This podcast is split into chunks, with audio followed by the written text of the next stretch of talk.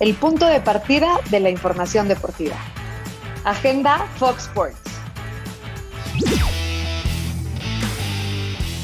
Hola, ¿cómo estás? Te saluda Luis Mario Sauret, acompañado de Rubén Rodríguez. Esto es Agenda Fox Sports y hoy es miércoles 21 de julio y aunque no oficialmente, hoy arrancaron las competencias de los Juegos Olímpicos. A pesar de la pandemia, a pesar de las protestas y el rechazo de muchos atletas a participar, hoy el softball y el fútbol femenil iniciaron actividades. ¿Cómo estás, querido Rubén?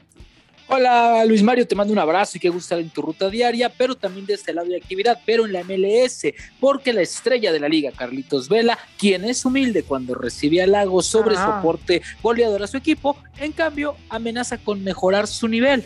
¿Cómo lo extrañamos en la selección, Carlitos? Craclitos, craclitos. Eh, mientras tanto, te cuento que el Barcelona tiene hoy su primer partido de pretemporada ante el Nastic de Tarragona, ah. sin la confirmación oficial de la renovación de ¿Cómo Lionel no lo Andrés Messi. No, todavía no. hay, que, hay, que, bajarle al dinero de, de las arcas del Barcelona. Sí, ay, ay, ay, que no lo cuenten, o más bien que no le cuenten, que no lo engañen Luis Romo no podrá salir este mercado de verano rumbo a Europa. Tiene contrato con Cruz Azul. Quien lo quiera tiene que pagar caro o más bien no barato. Luis Mario, el que quiera a eh, Romo tiene que pagarlo. Entiendo que su promotor o la gente que lo maneja lo quiere ubicar, él quiere irse a Europa, pero él tiene contrato. Decía eh, el presidente o el encargado del área futbolística de la cooperativa que tiene contrato por eh, dos años. Creo que tiene contrato por este torneo y un año más, o sea, tres.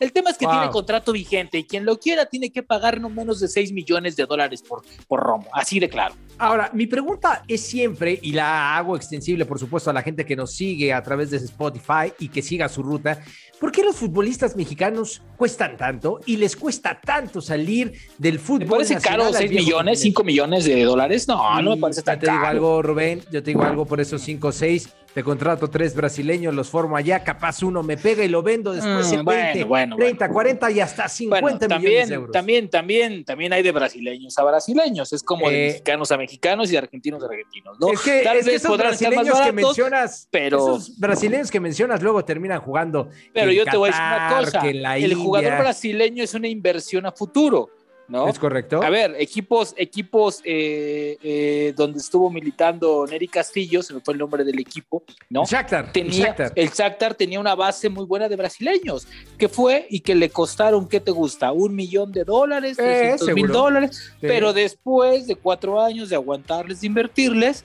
dijo, ok, te voy a vender, en especial un lateral, que incluso al Real Madrid le, le pidieron creo que 20 o 30 millones de dólares o de euros. Entonces, son inversiones a futuro. El tema de Romo es más el momento. Creo que lo más valioso que tiene Romo en este momento es el momento, es lo que vive, es lo que atraviesa, porque no vas a dejar mentir. Y en esa posición en Europa hay muchísimos jugadores también.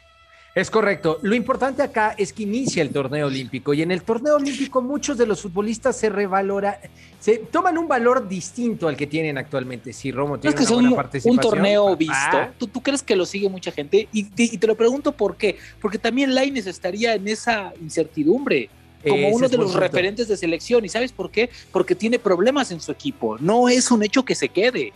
Ese es un buen punto. Puede ser un momento importante para los futbolistas. Te voy a decir algo, ¿eh? Han salido para los mexicanos en especial, ¿eh? Han salido muchas notas. En España, muchos de los periodistas creen que el torneo olímpico le puede servir a muchos futbolistas españoles para ubicarse en mejores equipos. ¿Por qué no pensar de los mexicanos igual, eh? Pero fíjate, pero España para ubicarse en mejores equipos porque lleva figuras, porque lleva calidad.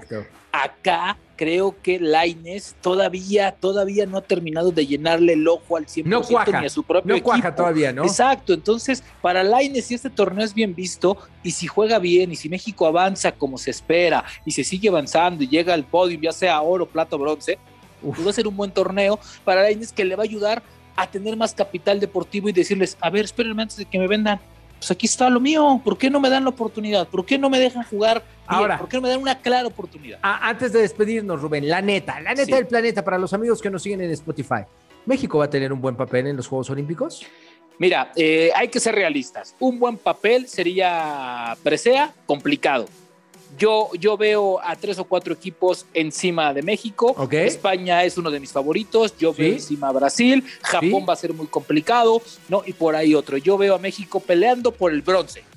Yo te voy a dar mi podium. Eh, no en el orden, eh, pero creo que va España, Brasil y Alemania como candidatos para llevarse presea en Ah, estos me, Juegos me faltaba Alemania. O sea, complicado, la verdad es que es complicado. Sí. O sea, llevamos calidad, pero calidad concacafquiana, que no es lo mismo que, cali- que, que- que calidad de Europa. ¿Qué te parece si nos vamos a agenda?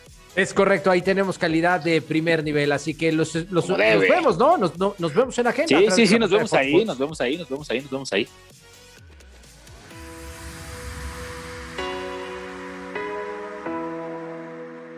Gracias por acompañarnos. Esto fue Agenda Fox.